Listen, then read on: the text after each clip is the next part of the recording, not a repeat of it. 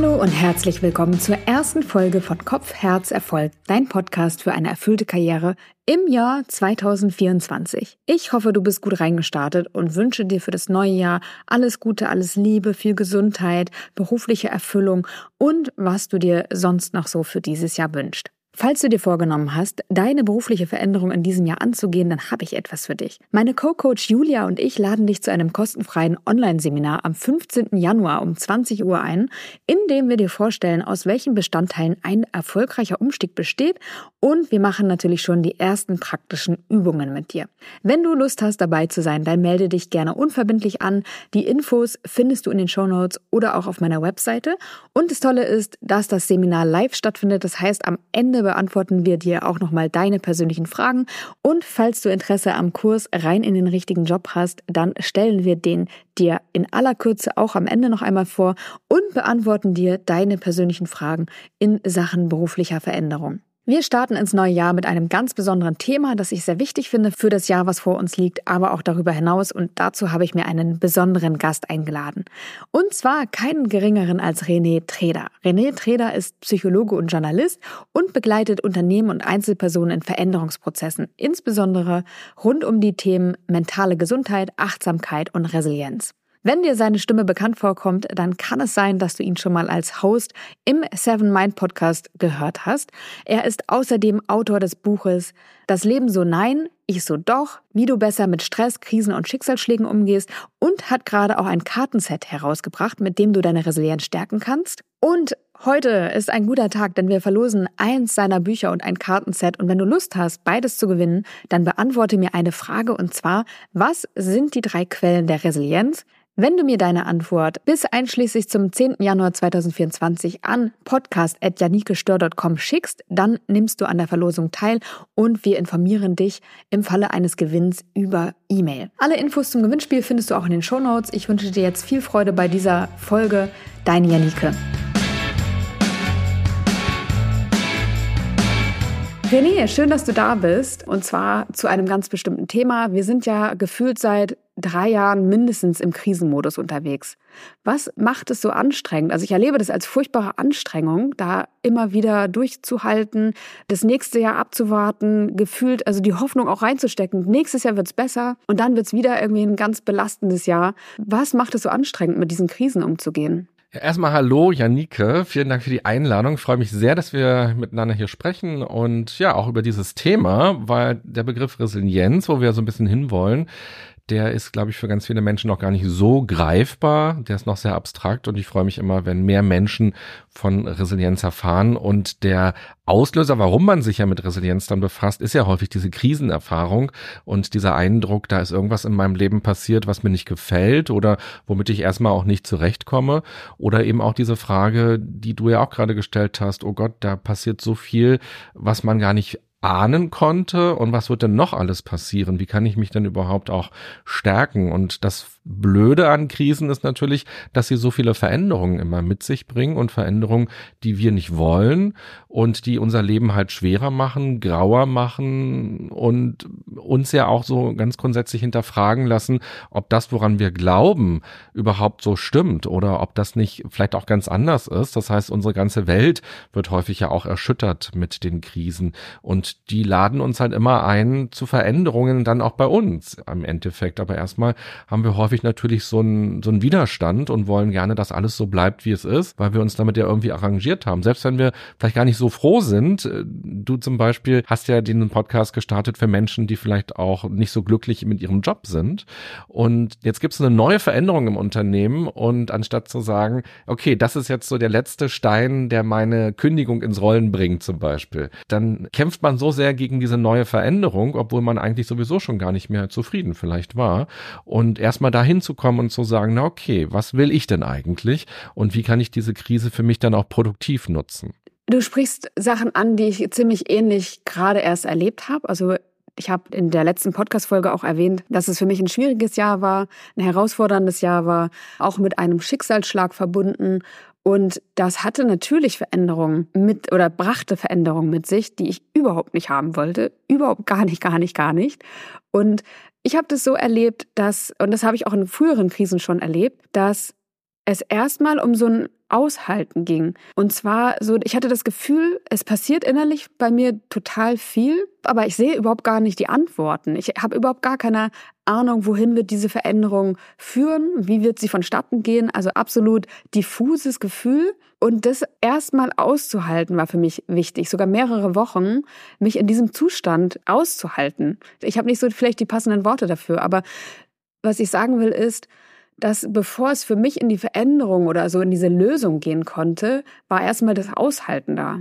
Ja, ich meine, wir müssen ja immer wieder am Abend auch wieder ins Bett gehen und einschlafen und am nächsten Tag wieder aufstehen und Essen machen. Das heißt, wir brauchen ja auch bestimmte Energien, um diesen Alltag einfach zu bewältigen. Und diese Krisen, die überfordern uns ja mit den Themen, die sie ranschwemmen, mit den Entscheidungen, die sie von uns vielleicht auch abverlangen.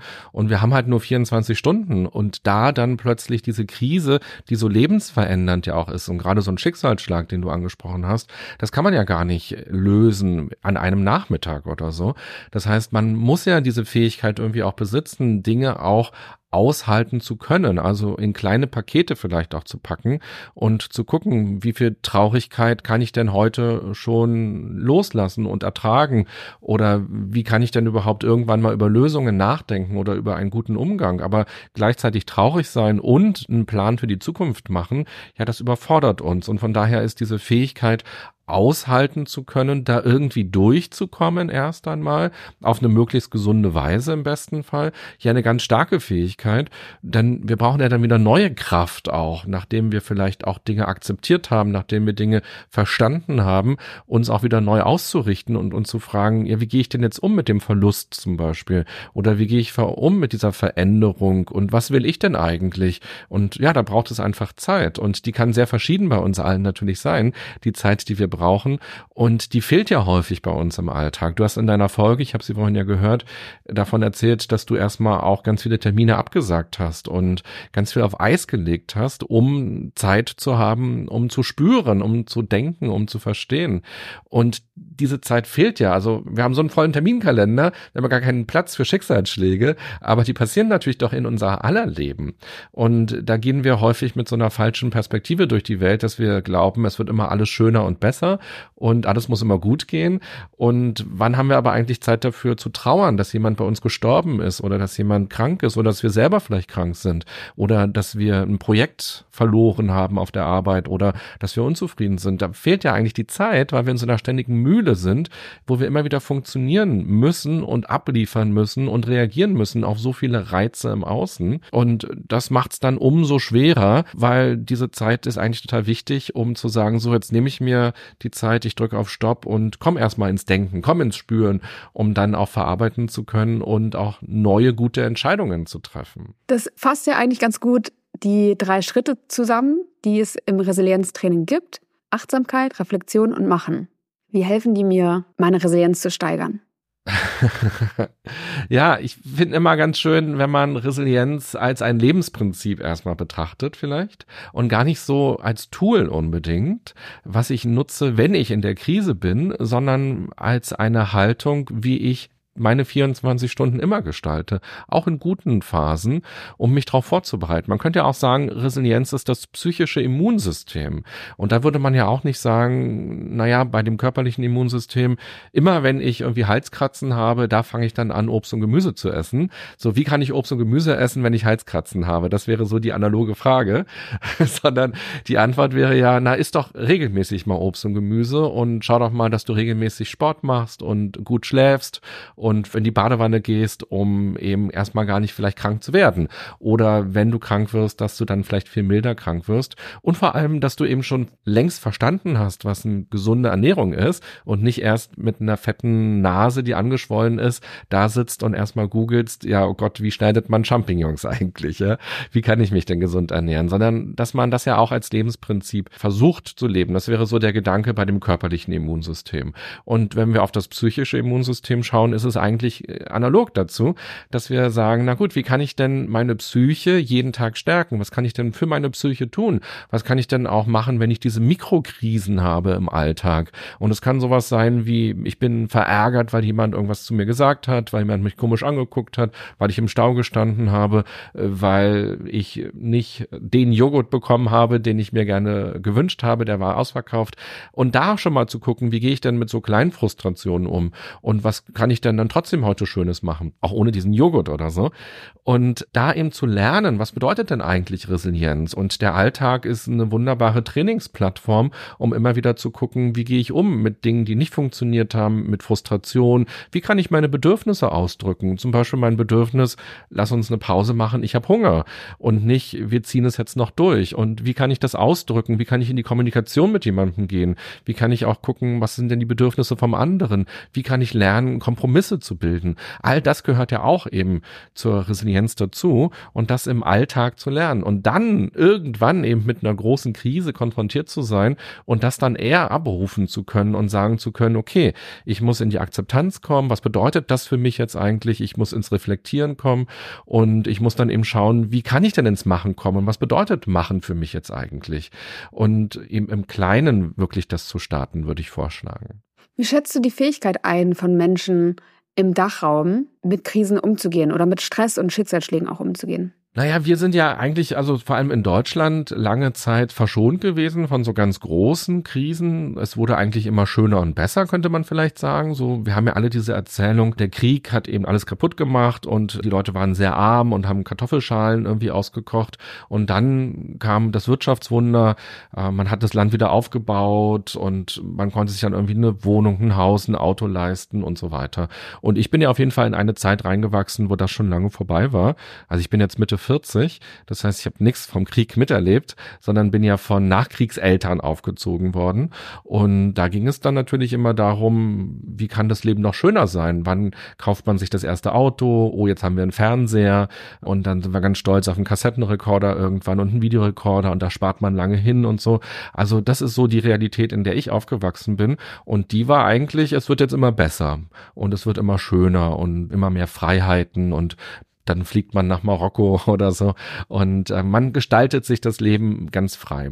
Und jetzt lernen wir ja gerade, dass es doch sehr viele Begrenzungen im Außen gibt, viele Krisen, wo wir gar keinen Einfluss drauf haben, die so groß sind, dass sie uns auch völlig überfordern können und wo der einzelne Mensch ja nicht dafür sorgen kann, dass diese Krise oder die Folgen dieser Krise aufhören, zum Beispiel Inflation oder sowas. Da habe ich gar keinen Einfluss da richtig da drauf. Wohingegen, wenn ich jetzt eine Beziehungskrise Krise habe, ich natürlich einen Einfluss darauf habe, wie kann die umgehen.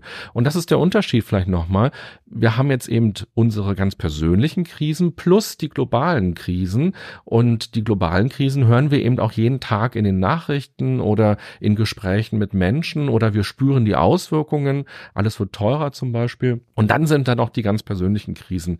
Und ja, jetzt sind wieder diese 24 Stunden da und meine begrenzte Energie. So habe ich überhaupt noch Zeit, mich um die Beziehungskrise zu kümmern oder um die Jobsinnlosigkeit, die ich vielleicht empfinde. Und das ist jetzt eine ganz ähm, seltsame Zeit und das sehen wir ja auch in den Krankenkassendaten, dass es für viele Menschen eben auch eine ganz große Überforderung bedeutet, dass ähm, Depressionen stärker werden, Angststörungen stärker werden, Essstörungen stärker werden und eben auch bei sehr jungen Leuten, die noch gar nicht im Arbeitsleben sind, sondern die noch in der Schule sind, dass die plötzlich eben auch psychisch und dann ja auch körperlich reagieren auf diese Unsicherheitszustände, in denen wir leben. Und ja, die Erzählung, dass die Welt sicher ist oder dass das Leben sicher ist und immer schöner wird, das war sicherlich auch keine ähm, richtige Erzählung, sondern das Leben ist natürlich immer unsicher. Und jeder Tag bedeutet eben auch sterben zu können. Und das vergessen wir aber natürlich, sondern wir haben eben diese Idee, jeder Tag bedeutet, noch erfolgreicher werden zu können oder noch glücklicher werden zu können. Und da vielleicht wieder hinzukommen zu einem realistischeren Blick auf das Leben und auf das, was im Umfeld passiert und eben sich hier zu schauen, was kann ich denn aber nun tun, um ein gutes Leben für mich zu haben und die Dinge so zu gestalten, dass ich trotz der hohen Wellen im Außen irgendwie eine gute Fahrt habe. Glaubst du, oder na, du weißt es mit Sicherheit, wird jeder Mensch mit einer Grundausstattung an Resilienz geboren oder erwerben wir das im Laufe des Lebens? Beides. Also wir haben eine genetische Grundausstattung und da steckt eine gewisse Form der Resilienz oder vielleicht auch nicht Resilienz drin. Also wir wissen zum Beispiel auch, dass Traumata weiter vererbt werden können. Also wenn die Vorgängergenerationen schwere Traumata haben, dann kann das in gewisser Weise genetisch eben bei uns auch noch irgendwo kodiert sein und uns vielleicht auch in Stresssituationen schneller überfordern oder ja, schneller an so einen Rand bringen in gewisser Weise. Ja. Und umgekehrt eben, wenn wir sehr resiliente Vorfahren vielleicht hatten, dann kann uns das eben auch genetisch schon mal einen, einen positiven Schub geben. Aber dann gibt's eben noch die frühkindlichen Erfahrungen, die wir haben, wo wir lernen, plötzlich in dieser Welt geworfen zu sein, bietet die Welt für uns eben Schutz und Sicherheit und werden unsere Bedürfnisse gehört und befriedigt und habe ich die Chance auch quasi was zu gestalten. Also wenn ich weine als Kind, weil ich Hunger habe, kriege ich dann wirklich Nahrung oder kriege ich Schimpfe oder werden mir die Windeln zum x Mal gewechselt, obwohl die total leer sind.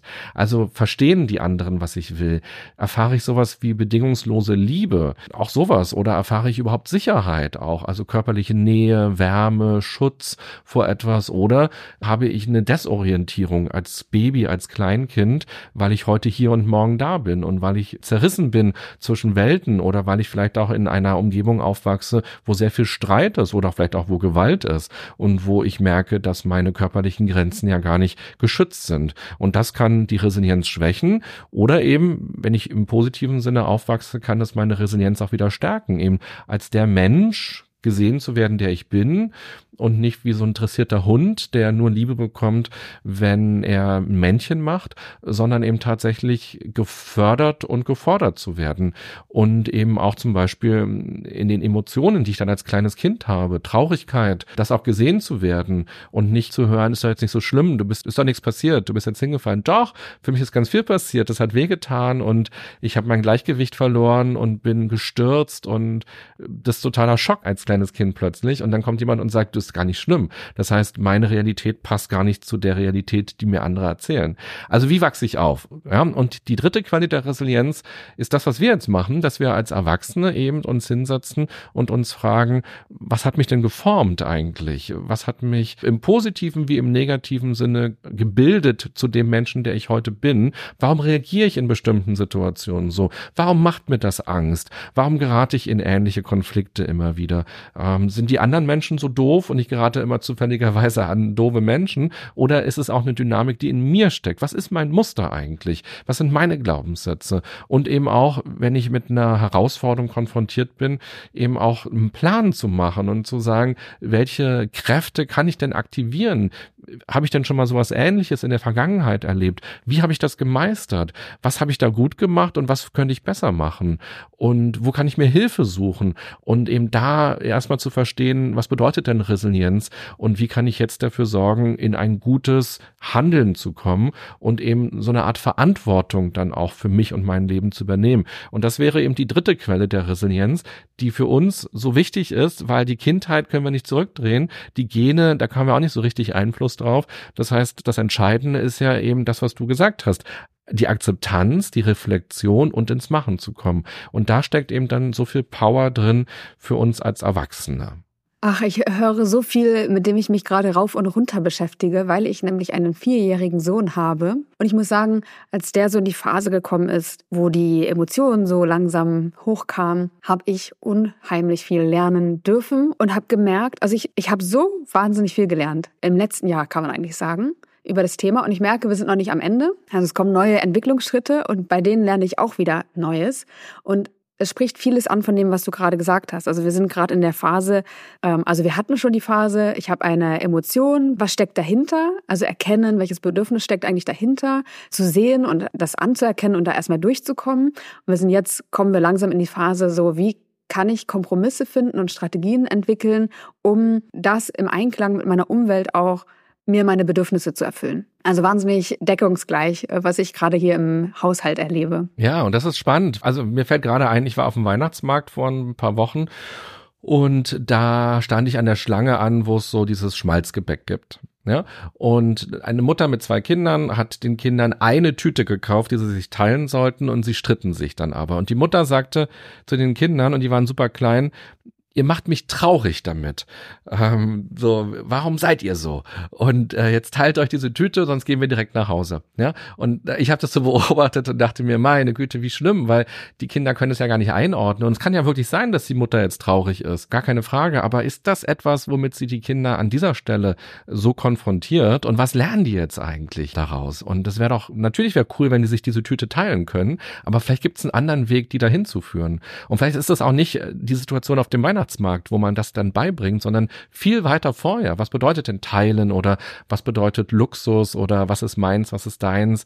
Ja, und man kann eben so schnell so wahnsinnig viel falsch machen und alle Eltern machen irgendwas falsch, gar keine Frage. Darum dürfen wir alle ja auch nochmal später uns selbst erziehen und gucken, wie wollen wir durchs, durchs Leben gehen. Aber es ist schön, wenn Eltern irgendwie merken, oh, stopp, hier können wir einen verschiedenen Weg gehen. Wir gehen jetzt den Weg der Bestrafung, also so einen falschen Weg, wo wir den Kindern irgendwie nichts beibringen oder was Doofes beibringen. Oder jetzt wird's spannend und wir gehen den Weg, wo wir auch selber was lernen und wo wir den Kindern vielleicht auch was mitgeben, was sie später mal gebrauchen können.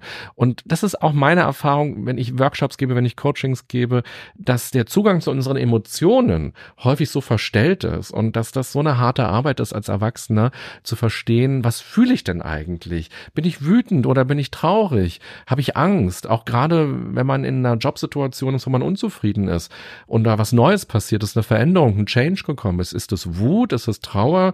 Ähm, ist es Enttäuschung? Fühle ich mich nicht gewertschätzt? Oder was ist denn das eigentlich, was ich da will? Und dann auch mein Verhalten danach auszurichten. Bin ich dann eher trotzig oder kämpferisch? Oder für was kämpfe ich denn eigentlich? Für Wertschätzung oder für mehr Geld? Was ist es denn eigentlich, was ich möchte und was mir fehlt?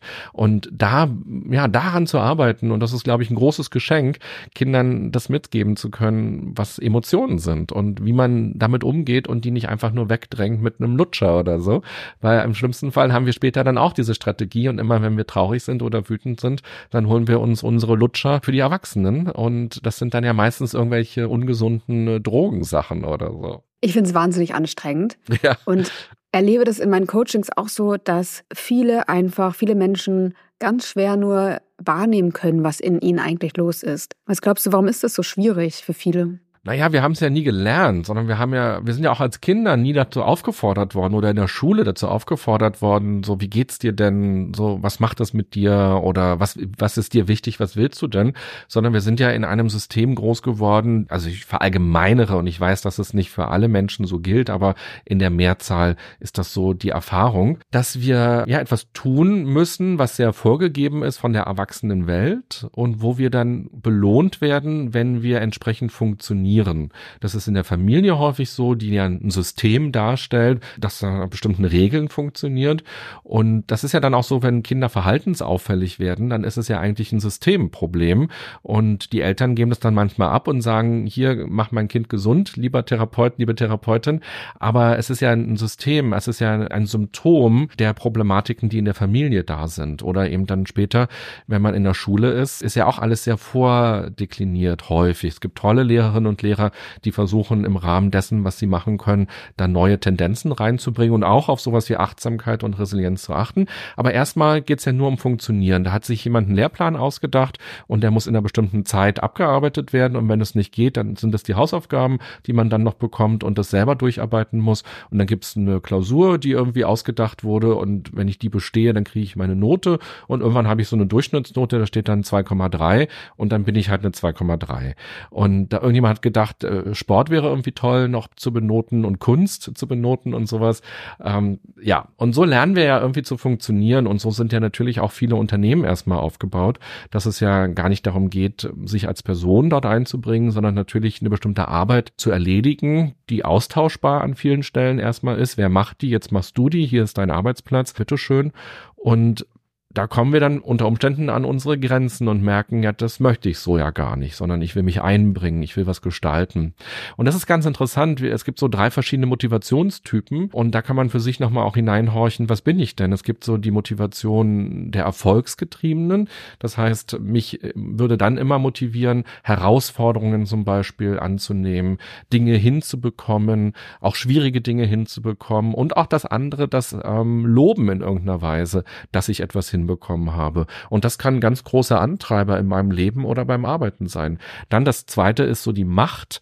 Und Macht ist so ein komisches Wort. Da verbinden wir häufig was Negatives. Man könnte das auch alternativ als Einfluss bezeichnen. Das heißt, man könnte sagen, mir ist wichtig, ich will Einfluss haben. Mir geht es nicht darum, die größten Erfolge zu haben, sondern ich möchte Dinge gestalten können. Auf welcher Ebene auch immer. Und ich will mich einbringen mit meinen Ideen, meiner Kreativität, mit meiner Expertise und mich motiviert bei der Arbeit, dass ich gefragt werde zum Beispiel. Wie siehst du denn das? Wie würdest du das machen? Und dass ich Gestaltungsspielraum bei der Arbeit habe. Und die dritte Motivation ist, dass man eher so auf das Zwischenmenschliche motiviert ist, also auf Bindung, auf Zugehörigkeit. Man will Teil von etwas sein. Man will gesehen werden als Mensch und nicht nur als der berufliche Mensch, sondern eben auch als Individuum. Und das könnte einen total tragen. Und es könnte ja sein, dass man zum Beispiel eine berufliche Krise erlebt, weil dieses Grundmotivationsbedürfnis nicht erfüllt ist. Und dann, ja, ist man ständig frustriert oder sauer und versteht vielleicht gar nicht so richtig warum.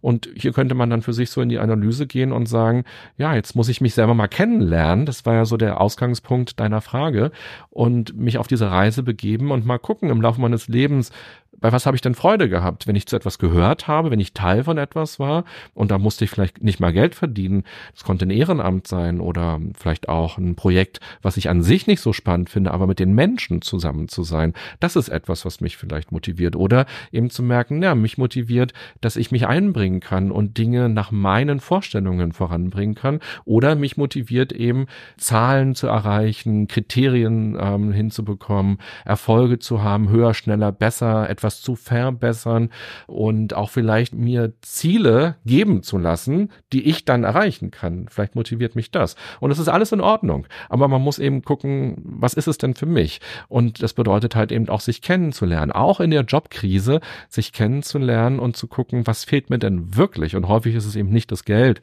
sondern häufig sind es eben ganz andere Sachen. Glaubst du, dass wir resilient werden können, ohne unsere Emotionen wahrzunehmen? Nein, weil die Emotionen sind ja immer ein Motor für uns. Da steckt ja Energie drin. Also es heißt ja E-Motion, könnte man ja sagen. Also ja, da steckt ja das Wort Bewegung drin. Und das ist tatsächlich ein Kunstwort, was sich mal ein Schweizer Psychiater ausgedacht hat. Und das E steht eben für nach außen gerichtet, so wie Ex. Und Emotion soll eben bedeuten, da ist was nach außen gerichtet. Das heißt, es soll mich ja ins Handeln bringen. Und die Wut, also ich erkläre immer in Workshops oder bei Vorträgen, ich frage immer, erzählt mir doch mal, welche negativen Emotionen fallen euch eigentlich ein? Und dann erzählen die Leute Wut und Trauer und Eifersucht und Neid und so weiter. Und dann frage ich so, und jetzt erzählt mir mal die positiven Emotionen. Äh, Freude. Ja, was denn noch? Also Glück, Zufriedenheit, okay, aber es ist ja alles irgendwie Freude im weitesten Sinne, ja. Und wir sehen, die negativen Emotionen sind sehr breit aufgefächert und die Wut fühlt sich anders an als die Trauer und die Trauer fühlt sich anders an als die Eifersucht und auch eine Eifersucht kann sich anders anfühlen als Wut. Und hier sozusagen zu verstehen, okay, wenn die sich so unterschiedlich anfühlen, dann wollen die irgendwas von mir. Die haben eine Botschaft und die weisen mich auf was hin. Und die Wut sagt zum Beispiel, da ist eine Ungerechtigkeit passiert oder da wird eine Ungerechtigkeit passieren und die gibt mir Energie, um für mich einzustehen, um dafür zu sorgen, dass etwas zurückgedreht wird oder dass etwas erst gar nicht geschieht. Und die Trauer, die weist mich darauf hin, dass es einen Verlust gegeben hat. Ein Verlust von Fähigkeiten, ein menschlicher Verlust, ein Verlust von Dingen, von Positionen, von was auch immer. Und die weist mich jetzt also darauf hin, guck doch mal, das zu betrauern erst einmal, dass da was nicht mehr da ist. Und schau doch aber eben auch mal, wie kannst du denn gut weiterleben, obwohl etwas nicht mehr da ist. Also verarbeite das. Und so gibt mir eben jede Emotion erstmal einen Hinweis und eine Energie. Und wenn wir ja nicht in Kontakt kommen mit unseren Emotionen, dann verstehen wir ja gar nicht, was eigentlich los ist. Und die Emotionen helfen uns ja am Ende ins Machen zu kommen. Also wir kommen immer wieder auf diesen Dreiklang zurück. Die Akzeptanz, erstmal zu spüren, ja, ich bin wütend und ich darf wütend sein. Und das ist eine völlig in Ordnung Emotion. Und dann eben sich zu fragen, die Reflexion, was will mir die Wut sagen? Wo kommt die Wut her? Worauf bezieht sich die Wut denn eigentlich? Auf andere, auf mich, auf etwas, auf jemanden? Was ist das eigentlich ganz genau? Und dann ins Machen zu kommen mit der Energie und sich zu fragen, wie kann ich denn konstruktiv mit dieser Energie umgehen? Und ich kann bei der Wut jemanden eine aufs Maul hauen oder ich kann ein konstruktives Gespräch führen oder ich kann einen Anwalt einschalten, was auch immer. Und jetzt geht es eben darum, wie kann ich diese Energie in mir konstruktiv kanalisieren, damit am Ende was Produktives bei rumkommt und ich nicht ins Gefängnis komme und mir noch mehr Probleme aufhalse. Und deshalb ist der Zugang zu Emotionen ganz wichtig und der fehlt ja häufig auch in, in Teams oder in ähm, Unternehmen. Da ist ja das Emotionale häufig kein Faktor, sondern wir glauben ja, Professionalität bedeutet Unemotionalität. Ja? Und dann trifft man aber möglicherweise falsche Entscheidungen, weil man die Emotionen nicht abgerufen hat.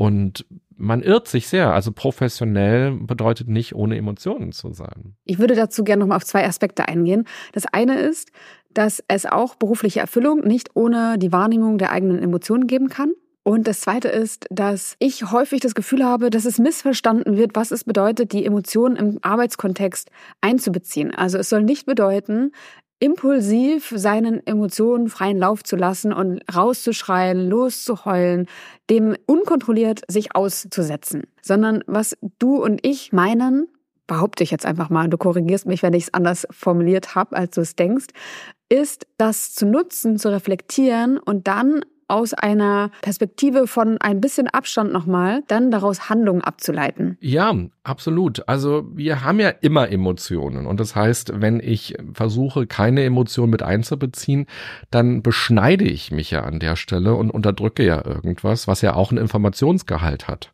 Und diese Idee, nur mit dem Kopf Entscheidungen zu treffen, kann ja eben auch dazu führen, dass ich eben gegen mein eigenes Bauchgefühl oder auch gegen das Bauchgefühl von anderen dann plötzlich nur noch argumentiere, reflektiere und wie so ein Schachspiel mir Argumente zusammensuche, die mein Denken stützen, aber die da eben nicht mehr auf die Emotionen einzahlen. Und das ist total wichtig. Und es gibt ja die Idee, dass man nicht nur, wenn ganz große Konflikte da sind im Unternehmen, das anspricht, sondern dass man schon bei ganz kleinen Unstimmigkeiten, die ich so spüre, so ein kleines Drücken irgendwie im Bauch, dass man das anspricht relativ schnell und dass man dann sagt, okay, ich habe hier eine Spannung und das ist das spannungsbasierte Arbeiten, dass man also sagt, meine Spannung Meinung ist, ich weiß noch nicht genau, wie das Ziel von diesem Projekt sein soll und ich hätte total Lust irgendwie mitzumachen. Ich spüre dann Energie, aber ich sehe noch nicht genau, wo es hinführen soll. Ich brauche noch mehr Informationen. Also, dass man diese Spannungen viel schneller anspricht und dass Spannung sozusagen nichts ist, wo man sagt, du Janike, hast du nachher mal zehn Minuten Zeit, ich muss mit dir mal reden.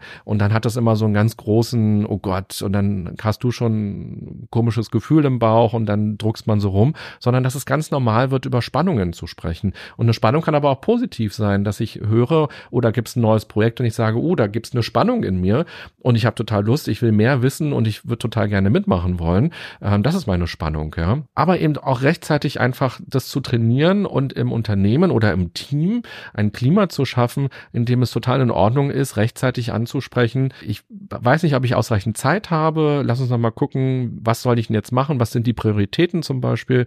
Worauf soll ich mich konzentrieren? Ich kann total gerne dieses Projekt übernehmen. Dann müssen wir aber gucken, eben, wo kann ich dann Abstriche machen bei anderen Projekten oder so. Und relativ schnell einfach ins Reden kommen und sagen, wie geht's mir denn?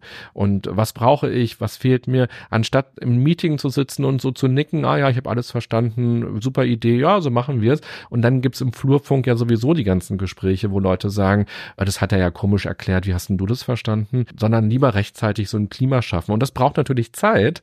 Und das würde ich vielleicht an der Stelle auch nochmal gerne sagen wollen. Resilienz ist nicht nur etwas, was man auf sich selbst bezieht, aufs Individuum, sondern man kann sich eben auch fragen, ein System, wie resilient ist das denn eigentlich? Und so kann man sich fragen, das Team, wie resilient ist das denn? Wie gut kann es mit Störungen von außen oder mit Störungen von innen umgehen?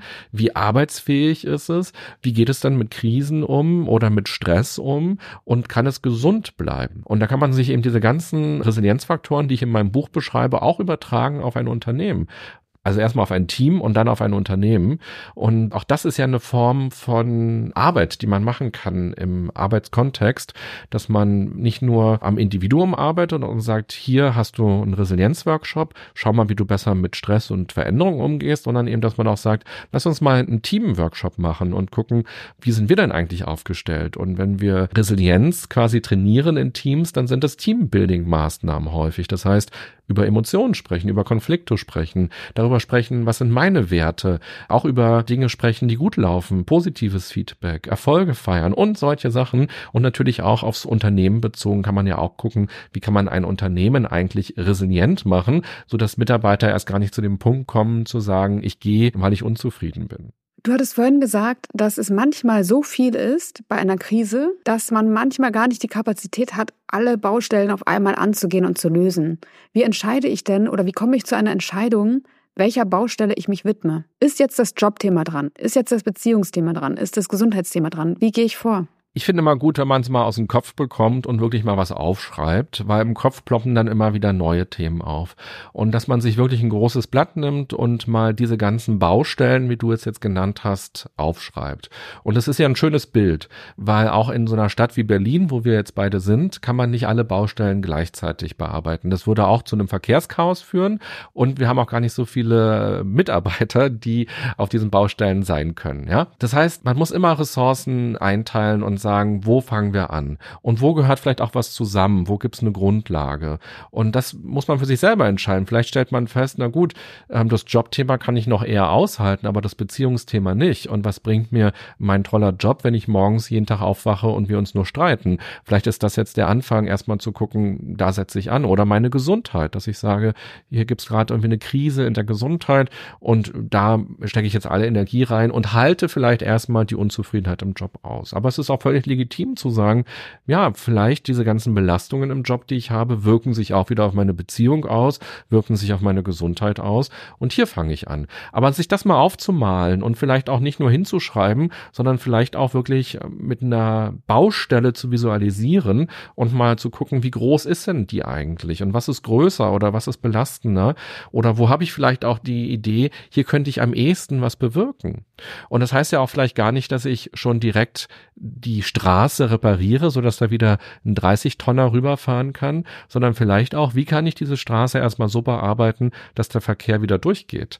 Auch das könnte ja eine, eine resiliente Frage sein. Zum Beispiel, was muss ich denn tun, auf meinen Job bezogen, damit ich da wieder hingehen kann mit einer Grundfreude und nicht mit einem ewigen Widerstand. Und es muss nicht mein Traumjob sein. Und es kann sein, dass ich sage, in einem Jahr, wenn ich wieder mehr Energie habe, werde ich mir das nochmal genauer angucken, damit der 30 Tonner da irgendwann rüber kann. Aber jetzt reicht es aus, wenn die Straße wieder freigegeben wird. Und so eben auch nochmal vorzugehen. Es muss nicht immer die absolute Lösung geben, sondern vielleicht auch das für den Moment, was mich wieder froh macht, was mich wieder in eine Lage bringt, wo ich sage, das passt, das ist erstmal in Ordnung. Und es ist nicht ein ständiges Ärgernis oder gegen meine innere Natur reagieren. Es erinnert mich auch sehr an meinen Coaching-Prozess, den ich jetzt in den letzten Monaten hatte. Ich hatte mich auch in Begleitung begeben, um so mein inneres Chaos ein bisschen aufzuräumen. Und da stellte mir der Coach am Anfang die Frage, okay, worüber reden wir hier eigentlich? Ne? Über welche Summe an Themen? Guck mal, ob du ein Bild dazu findest. Und da meinte ich so, ist ja so, ist so ein Haufen. Und er sagte, ja, beschreib doch mal den Haufen. Sagte ich, ja, so ein halber Meter hoch, kein großer Haufen. Okay, jetzt beschreib doch mal, woraus besteht der Haufen? Ja, aus Moderationskarten.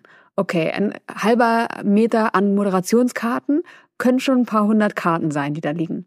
Okay, und dann haben wir uns wirklich jede, jede Stunde eine Karte angenommen oder angeguckt. Im übertragenen Sinne natürlich mit einem Thema dann, wo ich gefühlt habe, das beschäftigt mich gerade am meisten. Und dann braucht es natürlich nicht das Umdrehen aller paar hundert Karten, sondern dann reicht es wirklich schon, die Wesentlichen anzugucken. Und dann, es war so eine Entlastung, es hat so gut getan ähm, und hat dazu geführt, dass ich einfach sehr viel erholter und kraftvoller jetzt auch das Jahr beenden kann.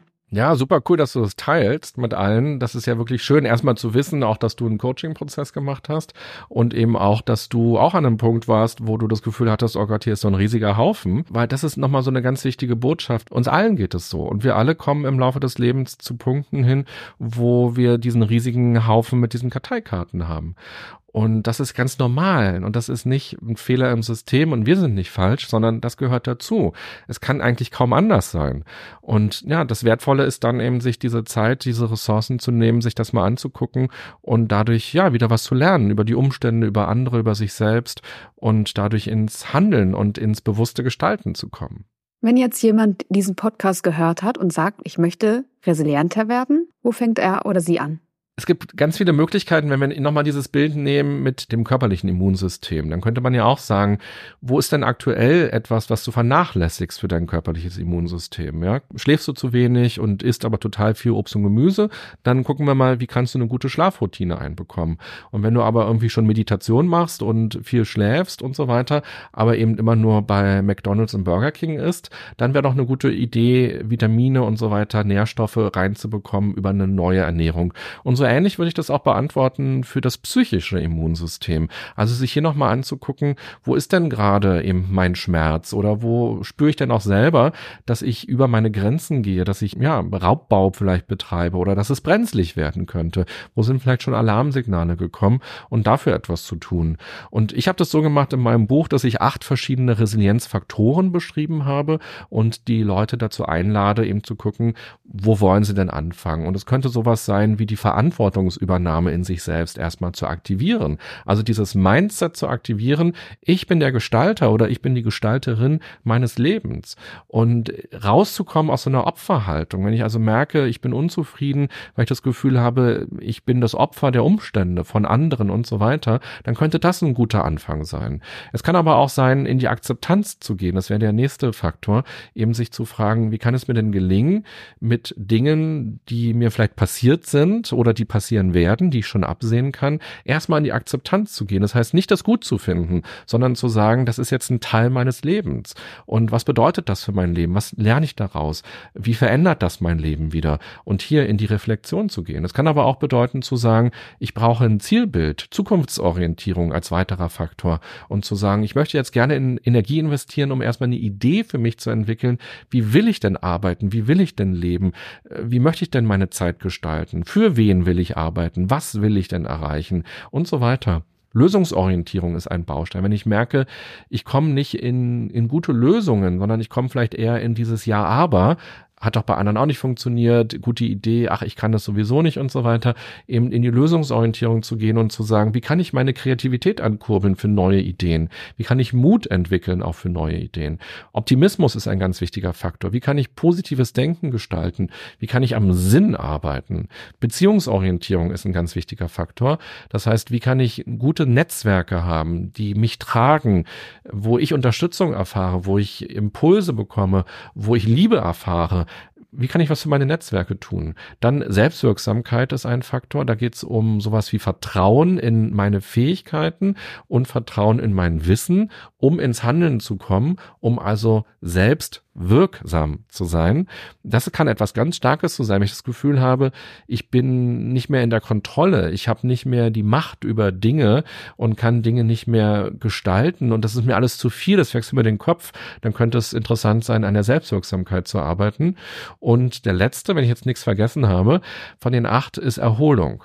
Das heißt also hier zu schauen, die Veränderung, die ja immer Stress bedeutet. Wie kann ich gute Erholungsstrategien auch in der Krise haben oder eben auch ganz grundsätzlich haben, um überhaupt Energie zu haben, um zu reflektieren, um überhaupt Energie zu haben, um zu handeln, weil sonst geht dieser Dreiklang ja auch gar nicht aus Akzeptanz und Reflexion und Machen. Ich brauche ja Kraft und Stress ist eben der größte Killer für unsere Kraft und führt uns ja auch ins Burnout oder in andere psychische oder körperliche Erkrankungen. Und das könnte auch sein zu sagen, dieser große Baustein der Erholung, gucke ich mir mal an. Aktive Erholung, passive Erholung, Erholungsstrategien, Entspannungstechniken, auch den Kopf mal abschalten, gut ins Schlafen kommen, Freude auch haben, Zeit für mich haben, Nein lernen sagen, all solche Sachen. Das kann so verschieden sein, wo man anfängt. Vielleicht auch bei den Emotionen. Da geht es auch um die Akzeptanz, nämlich die Wut zu akzeptieren und zu verstehen und diese Energie dann zu transformieren. Also es gibt so viele Möglichkeiten. Möglichkeiten. Und da darf man sich einfach irgendwas rausziehen und sagen, da habe ich wirklich Bock drauf und möchte mich gerne damit dann befassen. René, vielen Dank für deine Impulse. Wer sich tiefer mit dem Thema nochmal beschäftigen möchte, dem sei auch dein Buch empfohlen und du hast auch ein Kartenset herausgebracht. Ich verlinke beides in den Show Notes. René, vielen Dank, dass du da warst und alles Gute. Ja, vielen Dank für die Einladung, für diesen schönen, sehr intensiven Austausch und diese guten Fragen von dir. Das hat mich sehr gefreut und ich glaube, wir sind gut in die Tiefe gekommen. Und ja, vielen Dank an alle, die bis hierhin dann auch zugehört haben. René, ich würde dir gerne noch eine Zusatzfrage stellen. Mach mal. Wenn du Arbeitsminister wärst, was würdest du als erstes verändern? Ja, ich glaube, es ist erstmal wichtig, Menschen auch vernünftiges Geld zu geben. Also ich glaube, das ist ein ganz wichtiger Faktor, weil es frustriert ja ungemein, wenn du arbeitest und gleichzeitig noch Sozialleistungen beziehen musst. Da gibt es ja eine große Ungerechtigkeit. Und äh, ja, also Gehälter sind einfach wirklich krass verteilt, wenn man sich anguckt, so Managergehälter und die Menschen, die was machen. Also da fände ich eine große Gerechtigkeit wichtig. Und ansonsten, ja, vielleicht eben auch den Menschen dieses Gefühl wieder zu vermitteln, dass Arbeit ganz viel Positives ja auch sein darf und dass Arbeit nicht nur anstrengend ist und Arbeit nicht nur etwas ist, was uns die Butter irgendwie finanzieren lässt, sondern dass Arbeit eben auch bedeutet soziale Kontakte und Weiterentwicklung und auch Selbstvertrauen. Und das ist dann vielleicht eher eine Richtung in Unternehmen, also die Unternehmen auch wieder zu motivieren, eben Mitarbeiterinnen und Mitarbeiter zu unterstützen in ihrer Person, in ihrer Persönlichkeit und eben sowas wie Freude und Sinnhaftigkeit zu verankern und dass es nicht immer nur um Gewinne, Gewinne gehen darf, sondern es ist eben auch ein Gewinn, mit Menschen so zusammenzuarbeiten, dass sie nicht nach drei Jahren kaputt sind und frustriert sind, sondern dass sie gerne auf dieses Unternehmen, auf das Team zurückschauen und dass man gemeinsam eine gute Zeit hatte.